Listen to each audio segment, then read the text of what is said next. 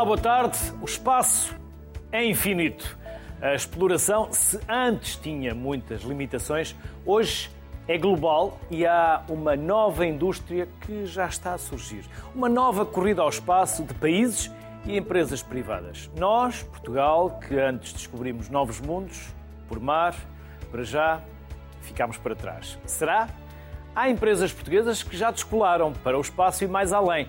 Por isso vamos começar a conversa com Ricardo Conte, é presidente da Agência Espacial Portuguesa. Olá Ricardo, boa tarde. Olá, estamos boa tarde. a perder esta corrida ou estamos a fazer parte dela? Não, nós estamos a fazer parte dela. E estamos a fazer parte dela com um, um desenvolvimento que foi iniciado já há mais de 20 anos sensivelmente há 22 anos atrás, e hoje nós temos um conjunto de empresas, um conjunto de instituições que trabalham uh, na investigação também no setor espacial, uh, que nos faz acreditar que uh, temos um futuro para a frente com muito espaço, eu diria desta forma. Portanto, nós neste momento temos uma maturidade no nosso tecido empresarial deste setor, que faz com que Portugal participe nas mais exigentes missões internacionais.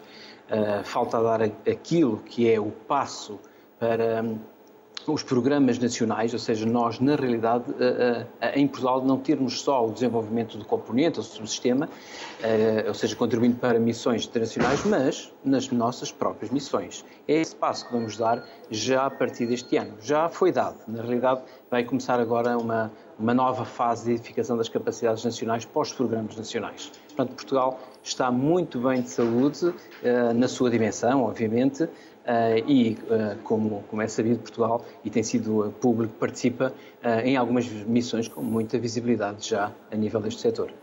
Há pilares para o desenvolvimento deste setor. Quais são aqueles que foram ou estão a ser escolhidos e privilegiados? Olha, o primeiro é o desenvolvimento, a continuação daquilo que nós chamamos o capacity building, as capacidades nacionais, de desenvolver as capacidades nacionais. Portanto, é sempre algo que é transversal uh, durante todos os anos. Uh, e depois há uma componente extremamente importante que são uh, os três, digamos assim, as três áreas onde Portugal tem que se focar. Nós somos um país com recursos limitados e nós temos que ter opções. Uh, obviamente, tirando uh, a vantagem daquilo que é a nossa localização geográfica, este nosso Atlântico, que é na realidade também uma, uma, uma área por natureza de exploração em que as aplicações de tecnologias do espaço são extremamente importantes, o desenvolvimento, por exemplo, de, de uma política de dados a nível nacional, como utilizar os dados de observação da Terra, como utilizar as tecnologias do espaço para gerir a questão da sustentabilidade monitorizar os grandes problemas que assolam Portugal. Um exemplo, por exemplo, a gestão do território, a seca, os fogos, eh, é algo que de facto é preocupante e as tecnologias do espaço dão essa resposta. O nicho, aquele nicho que nós queremos desenvolver em Santa Maria, o ecossistema Santa Maria, eh, fazer de Santa Maria um acesso e um retorno do espaço.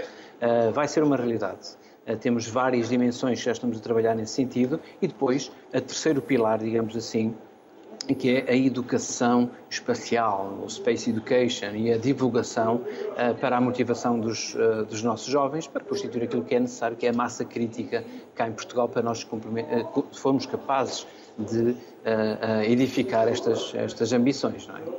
Ou seja, estes também são os desafios para a década. Também são os desafios para a década. Sim, sim, diga, diga. São os desafios para a década e são os desafios que são feitos não só com aquilo que hoje temos, que edificamos durante estes 22 anos, mas também com aquilo que nós vamos começar a ter a partir uh, de agora com estes programas nacionais que, uh, que, que, referi. Uh, e tendo sempre por base este ecossistema, que é um ecossistema, como eu disse, com indústrias e com empresas com tecnologias que não envergonham nada comparando, comparando com os outros, os outros países, em particular no domínio que nós atuamos, que é o domínio europeu. Academia, investigação, empresas Estão todos interligados também neste, nesta corrida ao espaço? Claro que sim, claro que sim. Eh, aliás, como eu disse, estes três pilares baseiam-se exatamente uh, na academia e, e, enfim, na formação. Uh, por isso nós temos lançado muitos desafios também para os jovens. Ou seja, a parte aplicacional do espaço. Por exemplo, em Portugal, e decorreu a semana passada o, a terceira edição do lançamento de rockets em, em, em, território nacional, que é uma competição europeia, universitária, uh, que é já um, um sucesso uh, e que motiva e que tem motivado, por exemplo, as nossas universidades já a participarem. Um, o, o, uma iniciativa uh, muito interessante que lançamos em todas as escolas para selecionarmos 30 astronautas por um dia, ou seja, para eles voarem em condições de microgravidade. Uh, nós fizemos isto há sensivelmente dois meses atrás uh, e, e todo uh, um conjunto de atividades que estão que vamos, estamos a lançar nas, nas, escolas, nas academias, para fazer com que os jovens se motivem e, como eu disse, para se criar esta massa crítica. Mas depois as empresas, não é? As empresas e a sua relação com a academia. Posso lhe dizer que na última década nós assistimos a uma, um duplicar do número de, de centros de investigação que atuam nesta área e posso lhe dizer também que nos últimos 10 anos nós duplicamos o investimento que se faz em Portugal como política pública para apoiar este setor muito ligados à Agência Espacial Europeia, também ligados eh, à NASA. Quais são as ligações em rede para lá da nossa fronteira e rumo ao espaço? Olha, o, o, o espaço é uh, uma, per si, uma ferramenta de diplomacia uh, científica e económica, não é? O, o, o espaço Uh, no outro dia estive com o, o, astronauta Matias Mauer, que em conversas uh, fáceis nos diz do espaço não há fronteiras, no espaço não se vê as fronteiras entre os países. e o espaço, por natureza, é, digamos assim, uma, uma área de um setor de cooperação. Nessa, nessa vertente, Portugal atua muito no contexto europeu, até porque atua muito no contexto da Agência Espacial Europeia, que Portugal faz parte e, e, e de alguma forma investe no seu ecossistema através também da, da, da Agência Espacial Europeia, inclusive nas suas missões, nos grandes nas grandes missões que envolvem o conhecimento, também é aplicacional. Temos portugueses em todas as missões da, da Agência Espacial Europeia e temos também portugueses noutras missões também da, das outras agências internacionais e também no programa, por exemplo, quando nós falamos do programa Artemis, no programa Artemis, em particular na contribuição europeia, estão lá empresas portuguesas. O programa Artemis é o programa, portanto, que vai colocar novamente e, e, depois, quase 60 anos depois, o homem outra vez na, na Lua. Ricardo Conte, obrigado pela simpatia que teve em abrir connosco o Sociedade Civil. Muito obrigado. Felicidades, bons obrigado. voos e até uma próxima. Obrigado. Obrigado, obrigado. Converso agora com um painel de quatro convidados. Francisco Vilhena da Cunha é CEO da Geosat. Teresa Ferreira, que é diretora de espaço da GMV em Portugal. Carlos Cerqueira, Business Developer na Neurospace.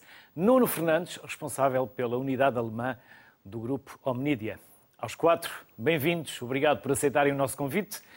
Vou começar por vos pedir se nos podem fazer uma apresentação sumária das vossas empresas ou dos vossos grupos. Francisco, comece por si, Geosat. Obrigado, Luís. A Geosat é, de facto, é um ator novo no ecossistema, relativamente novo no ecossistema espacial em Portugal. Eh, e, de facto, marca aqui uma mudança de paradigma, em que deixamos de ter uma indústria que está, de facto, reconhecida a nível internacional passamos a ter também um operador eh, espacial. E quando dizemos um operador, falamos de uma empresa que hoje em dia é um dos dois operadores na Europa satélites de muito alta resolução. Ou seja, juntamente com a Airbus, operamos os satélites europeus que têm resolução chamada submétrica, ou seja, que são capazes a 600 km de altitude tirar uma imagem com resolução melhor do que um metro. E de facto, esta mudança de paradigma não só é um acrescento naquilo que tínhamos uh, na indústria em Portugal, como também acaba por trazer uma série de benefícios, porque estamos hoje em dia no mercado, sabemos de facto para onde é que o mercado, percebemos para onde está a evoluir o mercado e conseguimos também retroalimentar todo esse conhecimento para, juntamente com o resto da indústria, fazer o que estamos a fazer, que é desenvolver a próxima geração de satélites da Geosat. Teresa, GMV Portugal. Boa tarde. Antes de mais, obrigada pelo convite.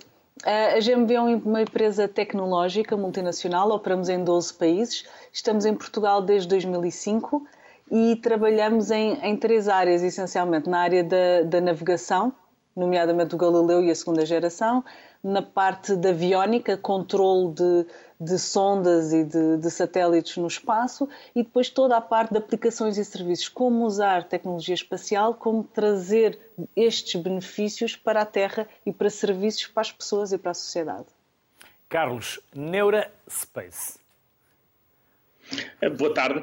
A Neuraspace é uma empresa que surgiu em 2020, uma empresa de software que está destinada a ajudar os operadores de satélites a conseguirem gerir melhor as suas operações. A vossa peça mostrou um problema muito sério, que é a questão do lixo espacial, uh, um problema que já existe hoje, mas que poderá ter efeitos muito nefastos para as gerações futuras e para o negócio que esses operadores fazem hoje.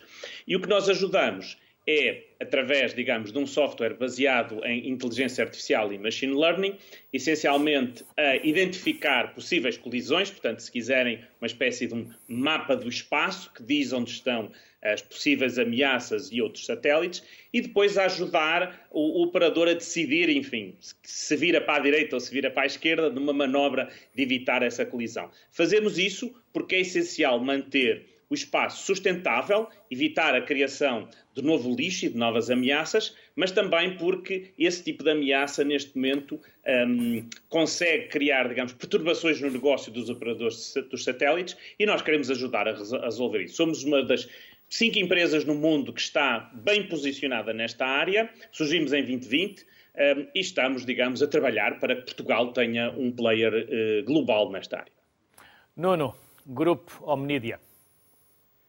Uh, boa tarde. No nosso caso, nós representamos uh, não apenas a divisão alemã, mas uh, todo o grupo Omnireia, que está normalmente bem situado na parte de propulsão espacial, não apenas em Portugal, como uma parte maior relativa ao R&D, à investigação e desenvolvimento, e aqui na Alemanha na parte mais produtiva e de, e de, venda para o mercado comercial.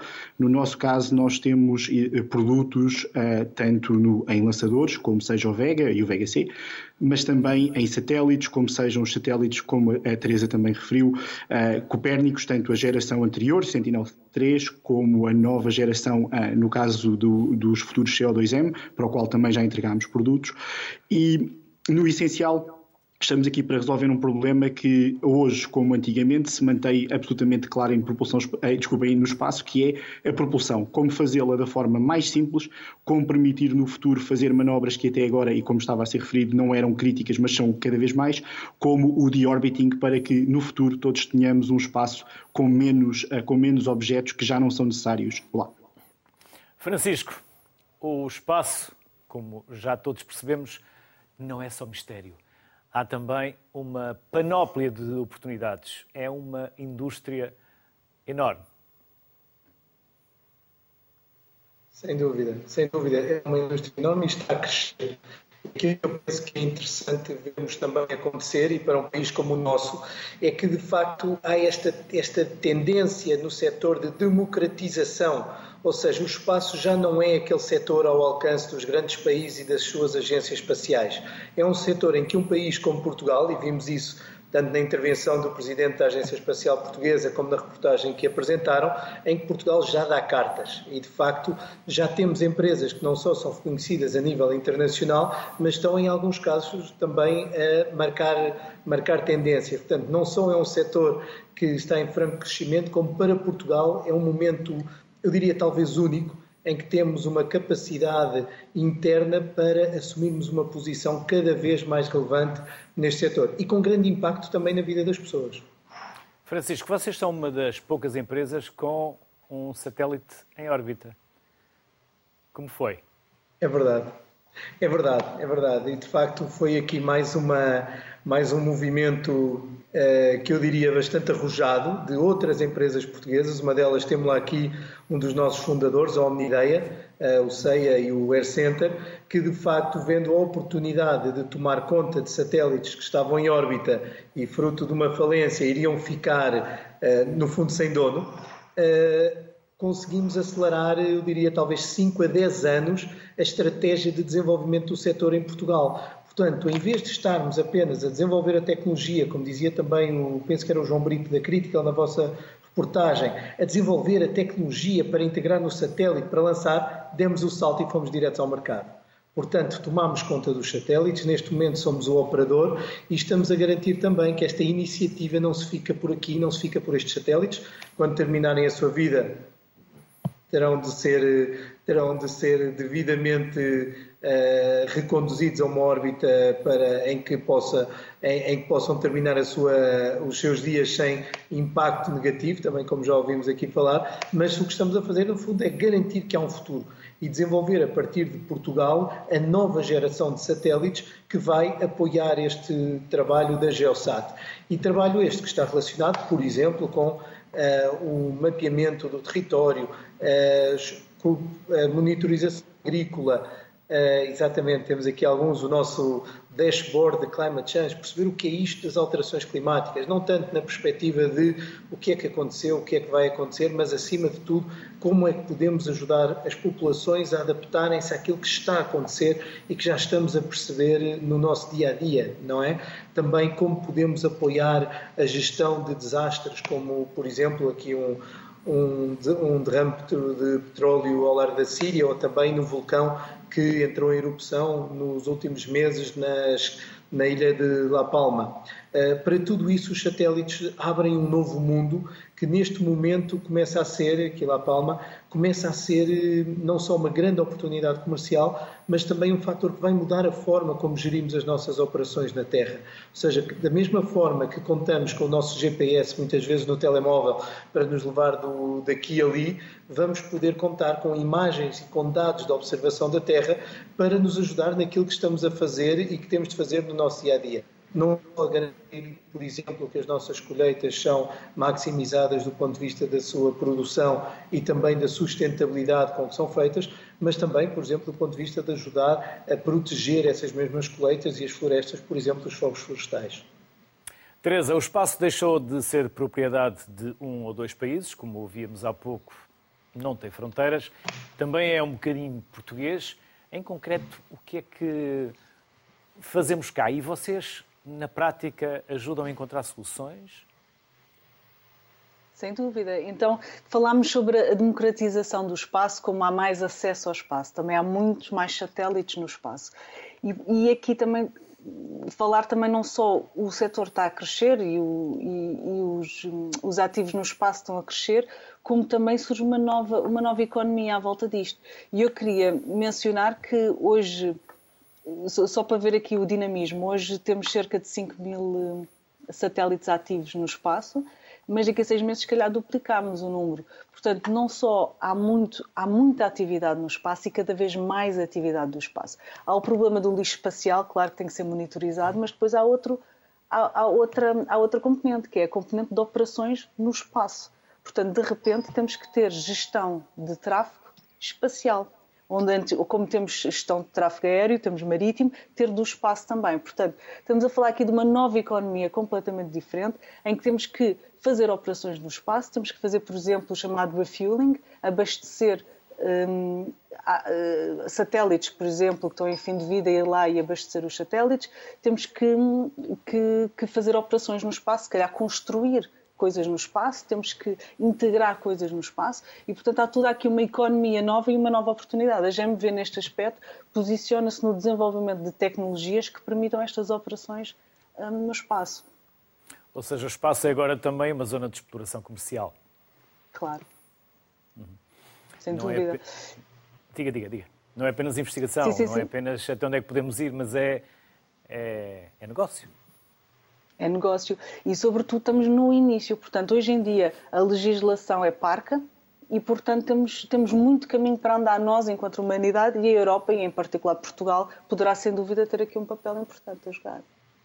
Carlos, nos próximos anos, e julgo que tem essa informação no vosso site, poderão existir três vezes mais satélites em órbita do que atualmente? É exponencial Sim, este crescimento? É, sem dúvida. Os, os recentes dados, e, e, a Teresa já os mencionou, um, temos hoje, enfim, depende das contas, mas 5 a 6 mil satélites uh, em órbita, mas daqui a 8 anos podem ser 100 mil. E já quem considere que esta estimativa é conservadora, atendendo aos planos de lançamento que existem hoje.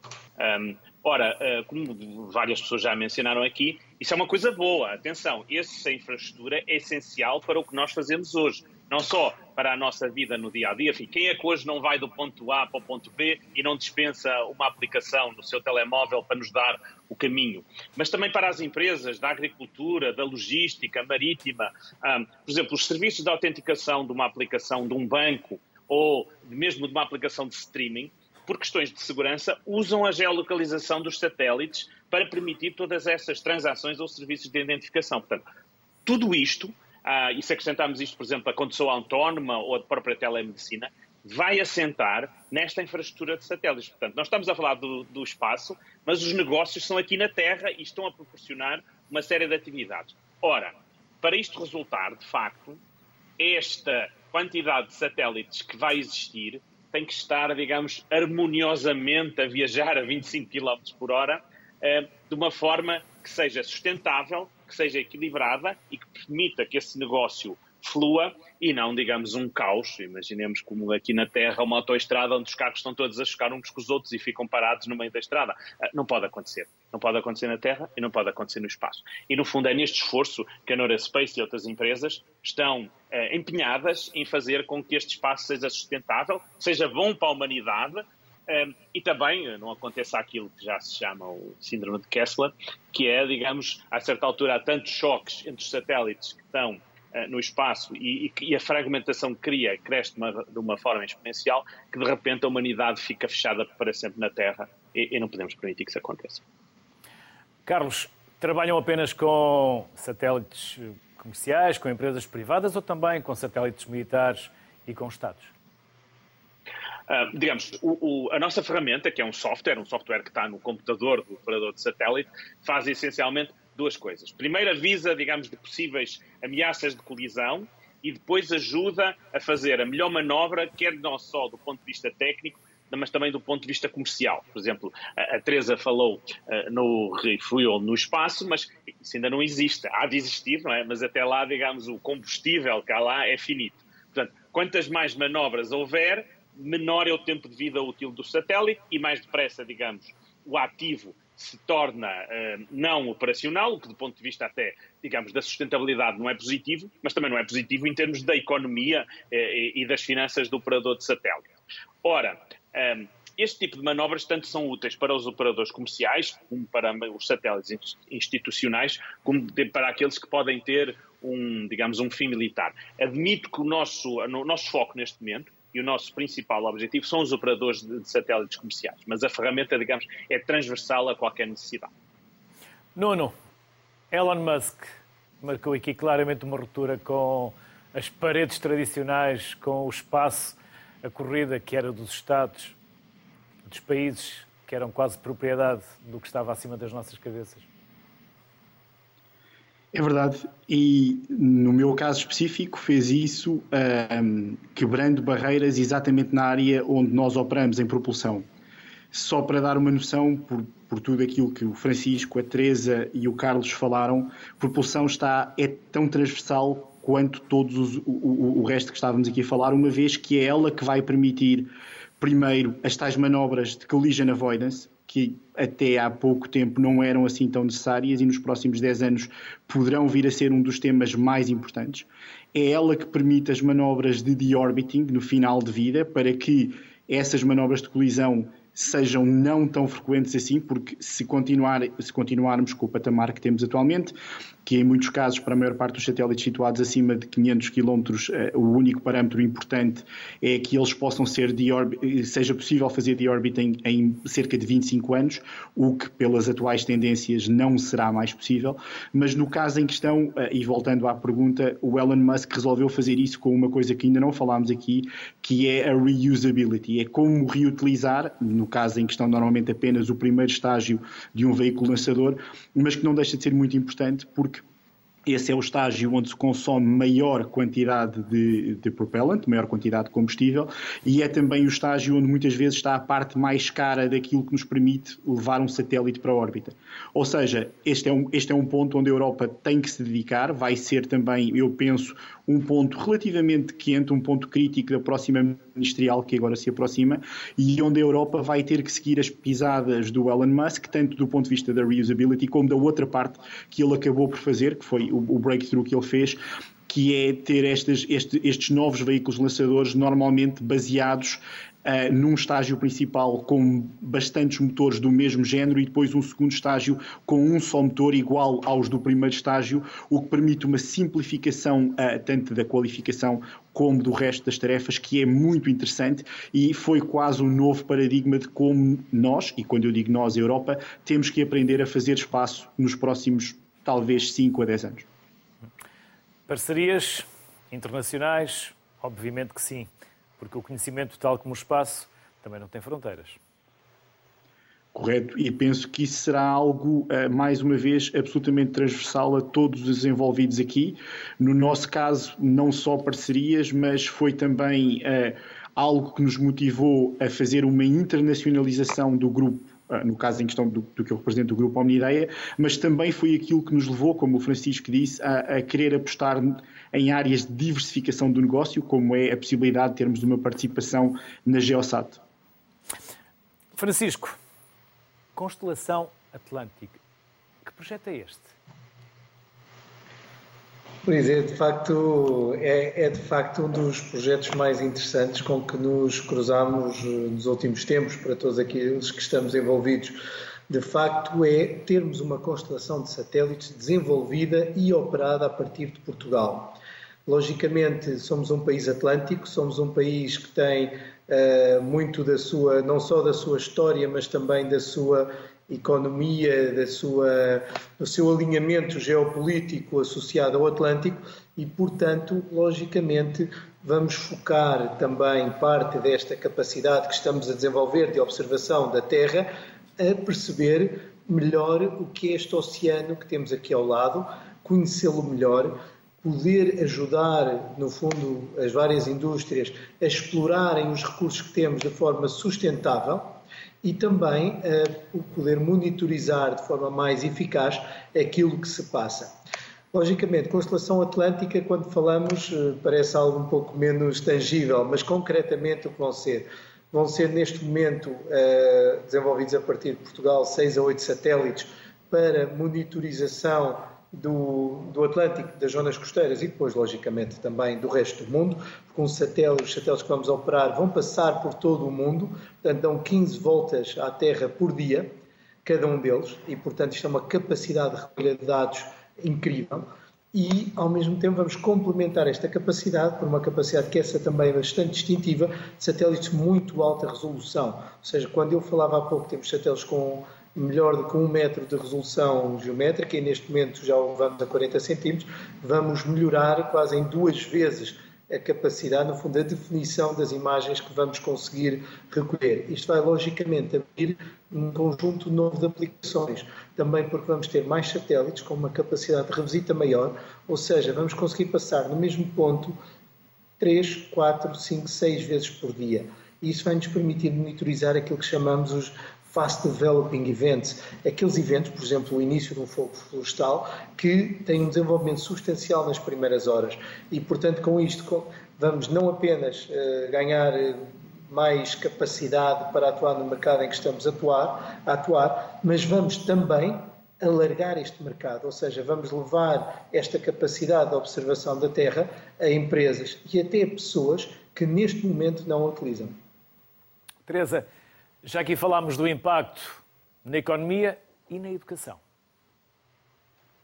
Na educação eh, funciona de forma bidirecional, portanto, não só o espaço tem um impacto na educação como efeito um, inspirador, não é? Provoca inspiração na, na, na, tanto nos professores como nos alunos, aliás, mas também ao contrário. Portanto, nós eh, com estes projetos todos que, que, mencionámos aqui um pouco todos, eh, estamos cada vez mais ávidos de talento e, e, de pessoas que se queiram juntar às nossas equipas e acompanhar e fazer, fazer crescer, acompanhar este crescimento que está a acontecer também em Portugal.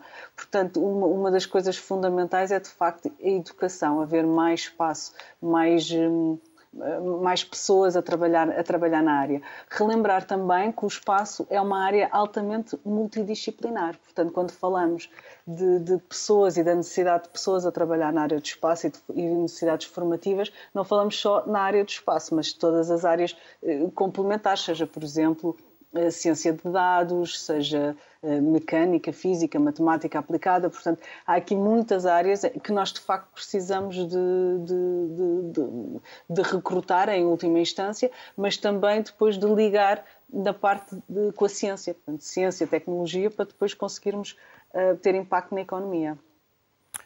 Carlos. Só para dar. Diga, sim, sim, diga, diga, Teresa, diga, diga. Não, estava só a dar um, um, exemplo, por exemplo, vi agora o, o que estão a passar e, e de facto é, é, é, importante participar nestas iniciativas. A, a, GMV tem neste momento, por exemplo, no mundo 250 vagas abertas, só 20 em Portugal. E e, e, esta, estas iniciativas são importantes, portanto, irmos à escola, falar uh, as diferentes iniciativas que, que, temos, falar com a escola, falar com os jovens, uh, também na, na, lógica do STEM, trazer mais pessoas para uma área que, que, está a crescer, que temos pleno emprego em Portugal e, portanto, isto tudo são, são tudo ações que, que nós promovemos. Carlos, para já o homem guerreia-se principalmente na Terra. Já há luta no espaço? Disputa, Bom, uh, concorrência. Sempre houve, digamos, essa questão uh, uh, geopolítica, não é? E nós, eu diria, infelizmente, do meu ponto de vista, tivemos cerca que em novembro do ano passado aquela demonstração da Rússia, em que se, com, atingiram, digamos, um satélite para demonstrar uma arma que criou um uma série de... Com um míssil, certo? Com um míssil, com um míssil, sim e criou uma série de destroços que acabaram por inutilizar completamente uma, uma órbita. Um, há, de facto, questões relacionadas com um, a segurança que se colocam uh, muito nos satélites, por exemplo, a cibersegurança, a ideia de poder hackear um satélite e causar danos, digamos, a um país, ou uma, uma, uma comunidade, ou, ou, uma empresa, que são todos eles merecedores da nossa, da nossa maior atenção, enfim, não só da comunidade empresarial, mas também um, dos países e, e, e, dos Estados. Um, eu diria que aqui, mais uma vez, a questão eh, da segurança prende-se com eh, a questão da sustentabilidade e de assegurar que o espaço é um lugar seguro sob todas estas dimensões, não é? Portanto, um, a Morgan Stanley um, avançam com um número para uh, uh, 2040 que a economia de espaço podia valer um trilhão de dólares. Portanto, é um milhão de milhão uh, de, de, milhão de dólares. São, é, é de facto um, um, um setor com crescimento absolutamente extraordinário. Mas para isso eu diria que estas, estas, estes dois pilares têm, têm que estar assegurados. A segurança um, em termos de sustentabilidade e a segurança também do ponto de vista um, eh, que esteve a falar. E, portanto, a gestão do tráfego espacial é uma componente totalmente essencial nisso e, uh, uh, digamos, é importante aqui salientar uh, estas empresas que estão aqui totalmente empenhadas nessa área, mas também a visão e o esforço da nossa agência espacial, que o Ricardo Conde aqui mencionou, de colocar este tema na agenda do espaço em Portugal. Nuno, no seu percurso até à Omnideia, passou pela banca de investimentos. E tudo isto custa muito dinheiro. Como se investe? Há capacidade de financiamento uh, na Banca Nacional, lá fora? Como se financia todos estes projetos, toda, toda esta investigação? Bom, um, o espaço terá, obviamente, acesso à maior parte das, uh, das alternativas de financiamento que estão abertas a, a, grande parte das empresas. Sejam, obviamente, empréstimos, uh, seja, portanto, mais para o financiamento, digamos assim, do dia a dia. Uh, terá também acesso, até porque é uma, uma área altamente, uh, eu diria, interessante, bastante fashion até neste momento, uh, é também muito procurada por seed capital, por venture capital. aliás, o, o, talvez os últimos 3, 4 anos tenham sido uma das alturas em todo o mercado espacial, pelo menos desde a altura em que eu o acompanho, e já, já lá vão alguns anos, desde 2007, onde se, vi, se, se pôde assistir a mais uh, uh, rounds de financiamento onde nasceram uh, e onde estão neste momento a, a tornar-se grandes uma série de empresas em múltiplas áreas, sejam áreas como microlançadores, atualmente extremamente em voga, dada a necessidade, como já foi dito também pelo painel, do lançamento de múltiplos satélites uh, em constelações, sem serem em constelações, uh, e muitos deles para determinadas órbitas específicas, mas, portanto, sejam em áreas como microlançadores, sejam em áreas precisamente como uh, mega constellations, portanto, como grandes constelações de satélites, todas essas, todas essas alternativas existem, mas há normalmente um parceiro que eu penso que será comum a todas as empresas que estão aqui neste, neste fórum, que é, pelo menos de início, normalmente o maior financiador de grande parte dos projetos que vão ajudar empresas como as nossas a crescer. E esse parceiro é, sem dúvida nenhuma, a Agência Espacial Europeia. Para, e eu diria, para qualquer empresa que esteja neste momento a pensar e, e se calhar a ter ideias extremamente interessantes de como mudar o espaço, não agora, mas se calhar daqui a 20, 30 anos, o primeiro parceiro com quem essa empresa deveria tentar a trabalhar seria claramente a Agência Espacial Europeia, porque muitas das vezes nos dá um rumo, nos ajuda a encontrar os nossos objetivos, mesmo quando ao início pode não ser claro até para o próprio grupo económico dentro do espaço exatamente aquilo que vai fazer, e porque dá, sobretudo no início, a ensina todas estas entidades como funcionar, quais são as regras neste mercado de espaço, não apenas em termos de normas, poderíamos obviamente citar as normas ECSS, não apenas em termos de normas, mas também na forma como este mercado, que é um pouco específico em alguns pontos, ainda que tenha pontos em comuns com a parte militar e com a parte e com a parte aeronáutica, mas como é que tudo isto se desenvolve? Quais são as típicas fases de desenvolvimento de um projeto para espaço? Tudo isso é possível fazer numa aprendizagem do que eu diria são, muitas das vezes, para algumas das empresas que aqui estão, os primeiros 4, 5 anos da, da, da formação e da existência destas empresas. Muitas outras eu penso que irão se calhar diretamente para o mercado comercial. Nos Estados Unidos nós vemos muito isso. Hoje em dia há muitas empresas, Firefly, muitas outras, conseguem fazer o bypass à NASA. Eu penso que a Europa, sendo um pouco mais institucional, torna isto um pouco mais difícil. Mas, no fim de contas, eu diria que quase todos os instrumentos que estão disponíveis para outras empresas estão disponíveis no espaço. Existem seed capital, venture capital, muitas alternativas e existe, obviamente, este parceiro absolutamente crucial, que é a Agência Espacial Europeia. Nuno Fernandes, Carlos Cerqueira, Teresa Ferreira e Francisco Vilhena. Muito obrigado, felicidades e até uma próxima. Prazer. Obrigado. Obrigado. Obrigada. Obrigado. Termino a conversa com Gustavo Dias, diretor dos ciclos de estudo em Engenharia Aeroespacial da Universidade do Minho, e Pedro de Azevedo Rosado, coordenador do RED, Núcleo de Estudantes de Engenharia Aeroespacial do Instituto Superior Técnico da Universidade de Lisboa. Ambos, obrigado por se juntarem a nós neste programa sobre Portugal e o espaço. Gustavo, como nasceu a ideia desta, deste curso, desta licenciatura?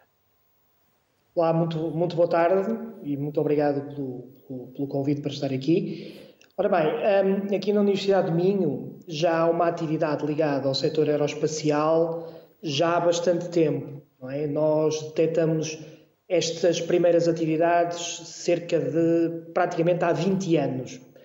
Um, só que de facto não havia uma, uma formalização num ciclo de estudos dedicado a este tópico e a, esta, digamos, a este perfil de formação.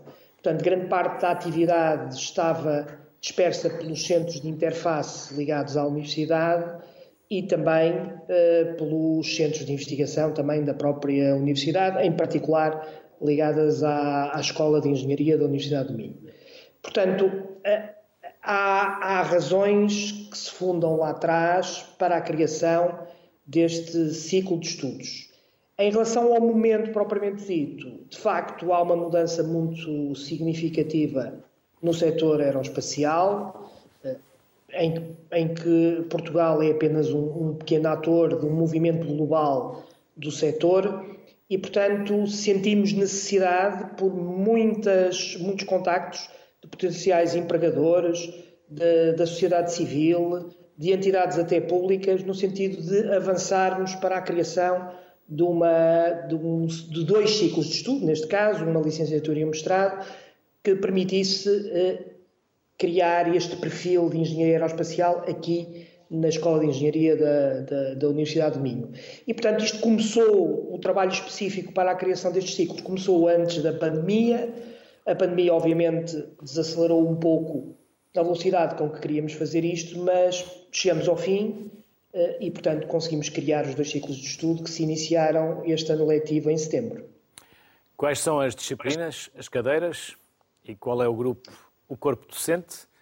Ora bem, o corpo isso foi docente fácil, tem... isso foi fácil ou difícil certificar este curso? Uh, não foi muito fácil certificar o curso, mas o processo correu com os passos normais. Na prática, demos um passo aqui relativamente grande, portanto, houve aqui um risco razoavelmente bem calculado, como deve ser qualquer uh, programa de engenharia aeroespacial. Portanto, fizemos a certificação em simultâneo da licenciatura e do mestrado. Portanto, o corpo letivo inclui especialistas ligados à Universidade do Minho, que já trabalhavam no setor aeroespacial, e inclui também eh, docentes de entidades com, com, com, as quais temos parcerias, como o Instituto Tecnológico Aeronáutico, a Universidade de Boston, eh, em Massachusetts, eh, para, para a área dos satélites especificamente, e também temos uma colaboração próxima com o MIT, por via do MIT Portugal. E também temos aqui também regionalmente, porque aqui a norte, portanto, na nossa fronteira norte, entre Portugal e Espanha, eh, temos a Galiza, que está a desenvolver também um cluster muito ativo no setor aeroespacial e com a qual também temos muita proximidade e também colaboração académica. Pedro, o que aconteceu ao Baltazar? E daqui pode falar-nos do vosso projeto. Sim, sim, obrigado pelo convite, antes de tudo. Portanto, o Baltazar, para quem não sabe, foi o nosso rocket mais uh, recente, que participou na semana passada na competição Eurorock, que é uma competição que é organizada pela, pela Portugal Space, que é a agência espacial portuguesa. Uh, e nós, Red, participámos tanto o ano passado como este ano. O ano passado participámos com o nosso rocket Limunda e este ano participámos com o nosso rocket Baltazar. Uh, e este ano sim tivemos uma, uma prestação bastante positiva, conseguimos alcançar o primeiro lugar um, no, na, na, nossa categoria de voo, portanto, na nossa categoria do nosso, do nosso motor sólido, e conseguimos ficar em segundo lugar na, na, na classificação geral. Portanto, ficámos bastante felizes com, com esta nossa classificação. Uh, portanto, o RED é um, é um projeto que faz já parte agora, do já agora, Pedro, de Engenharia Aeroespacial. Quantos, já agora, Pedro, a quantos metros, a que altitude Uh, portanto, o Baltazar, o, o Baltazar, chegou exatamente aos 3 km, portanto, uh, mais especificamente aos, aos, exatamente, portanto, aos 3.600 metros. Uh, e o facto de nós, nós termos ganho a nossa, a nossa categoria foi o facto de nós, ou seja, o nosso objetivo é chegar exatamente a essa altitude, nem mais nem, nem menos.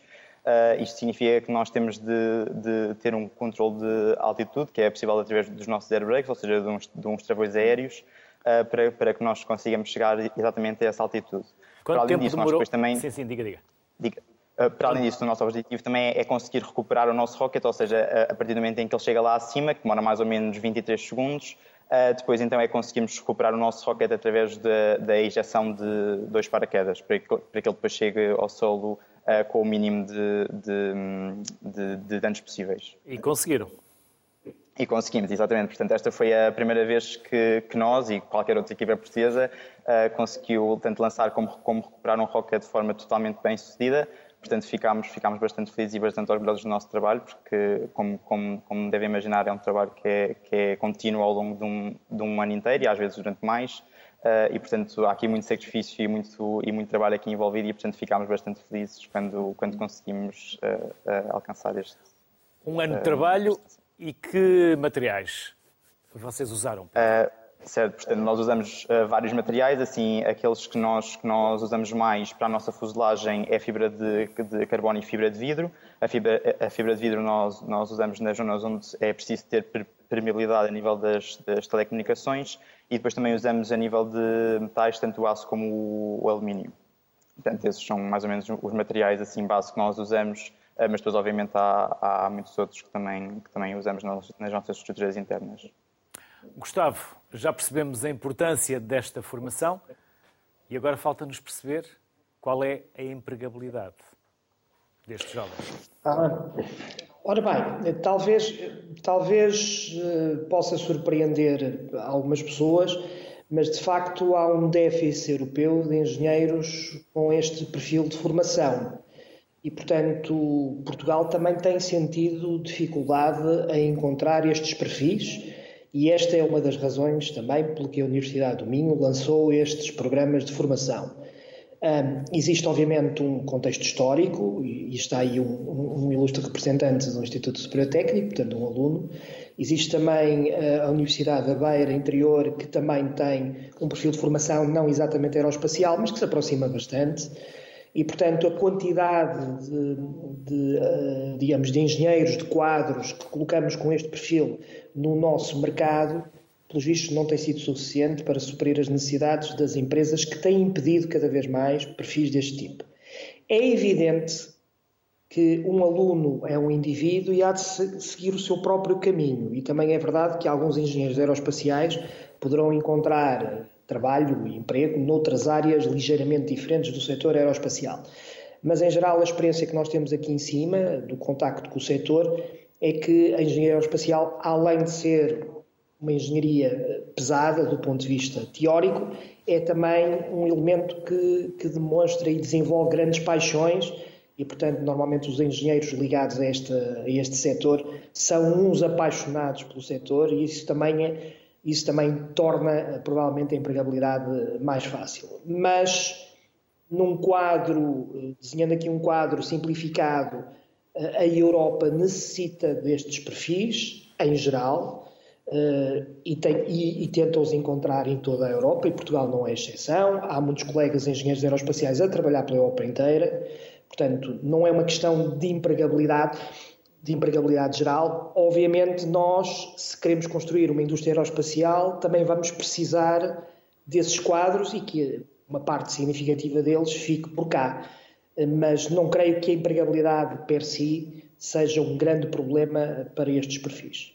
Gustavo, e seguindo esse raciocínio, eles vão todos ter que voar para fora do país ou hum, já há empregabilidade em Portugal? Porque estava a dizer que futuramente haverá. E neste momento já há? Já há empregabilidade natural uh, em Portugal. Portanto, há um cluster aeroespacial que tem evoluído de forma muito significativa, eu diria, na última década.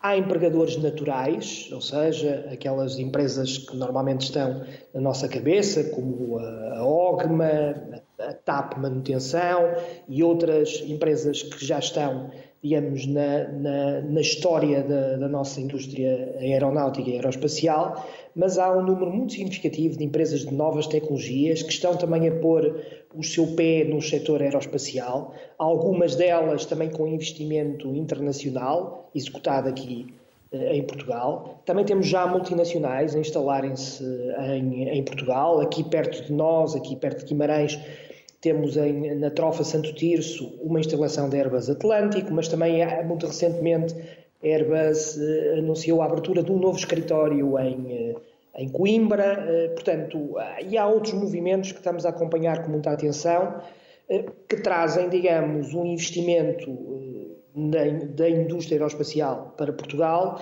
exatamente porque procuram estes quadros e estes perfis com muito boa qualidade que nós vamos formando nas nossas universidades de norte a sul e, portanto, obviamente, trazendo o tal emprego com qualidade que todos queremos e também desenvolvendo boas carreiras de engenharia, que também é algo importante que, digamos, os engenheiros mais velhos, que eu já me incluo, devem trazer aos engenheiros que estão a chegar ao mercado de trabalho para que o nível da nossa engenharia vá, vá melhorando sempre a cada passo geracional.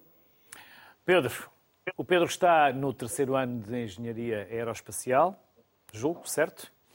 Exatamente. Foi para este curso por paixão, por eh, vocação, por missão foi, o que é que, foi o, que, é que um o seduziu? Tudo, foi o espaço? Foi um bocadinho tudo isto? Para, para mim foi, foi, foi mais a, a, a, área de espaço, porque o nosso curso tem, tem também uma parte de aeronáutica para além da, da, da parte de espaço, mas para mim também, pelo facto de ter, de ter entrado neste projeto também, uh, o, que, o que me aliciou mais foi, foi a parte de espaço. E também aquilo que, que aprendi mais é que, e também pelo, pelo facto de fazer parte deste projeto, é que às vezes fazer um rocket as pessoas pensam que é só para engenheiros aeroespaciais, mas aquilo que nós sentimos muito é que isto é uma área bastante diversificada e que nós também temos vários alunos de outros cursos, tanto de Química como Eletrónica, como Mecânica, e portanto fazer um rocket, tal como vários outros projetos de engenharia, é um projeto bastante diversificado e que envolve bastantes conhecimentos. E, portanto, o facto também de, de podermos trabalhar todos juntos e termos conhecimentos diversificados ajuda-nos a, a, a, melhorar e a, e a, construir algo deste género uh, todos juntos. Portanto, isso também foi, foi, foi algo que aprendi ao longo do, do curso. Pedro, não tenho dúvidas que nas vossas cabeças existam imensos sonhos. Qual é o seu? Certo. Ir o até meu, ao espaço e mais além, ficar em terra. Quem sabe? Uh, ainda não tenho assim sonhos muito definidos, como também a, a, maior parte de nós sabemos que gostamos desta área, que tal como o, o professor Gustavo estava a, a, dizer, somos todos apaixonados por esta área e por isso é que também nos, nos, nos predispomos a tantos sacrifícios e a tanto trabalho para, para estar aqui e, e, e construir estes, estes veículos. Uh, mas sei que, que gosto de, desta área e que no futuro gostava também de me ver a, a trabalhar nesta área. Agora, especificamente, ainda não consigo dizer, mas lá está, vemos cada vez mais, mais oportunidades a surgirem, tanto dentro como fora do nosso país e cada vez mais dentro do nosso próprio país, o que é bastante positivo para nós. E, portanto, sabemos que o futuro há de trazer bastantes boas oportunidades e, e estamos cá para, as, para, para fazer parte delas. Mas mais Jeff Bezos, Elon Musk, NASA ou Agência Europeia? Mais privado, uh, mais estatal? Eu sinto, eu sinto que agora uh, também a área privada está, está cada vez mais a entrar neste setor e acho que é algo bastante positivo. Acho que, acho que isso está, de certa forma, a ajudar a abrir caminho e a criar novos empregos e novas oportunidades nesta área. Portanto, se calhar sim, vejo mais a trabalhar na área privada do que, do que numa, numa agência espacial, mas, mas quem sabe, não sei. Pedro de Azevedo Rosado, Gustavo Dias, muito obrigado. Bons voos, sucesso e até uma próxima. Muito obrigado. Boa tarde. Boa tarde. A nova corrida do espaço, ou ao espaço, também tem nomes e empresas portuguesas. Por isso, bons voos. Até amanhã. Saúde.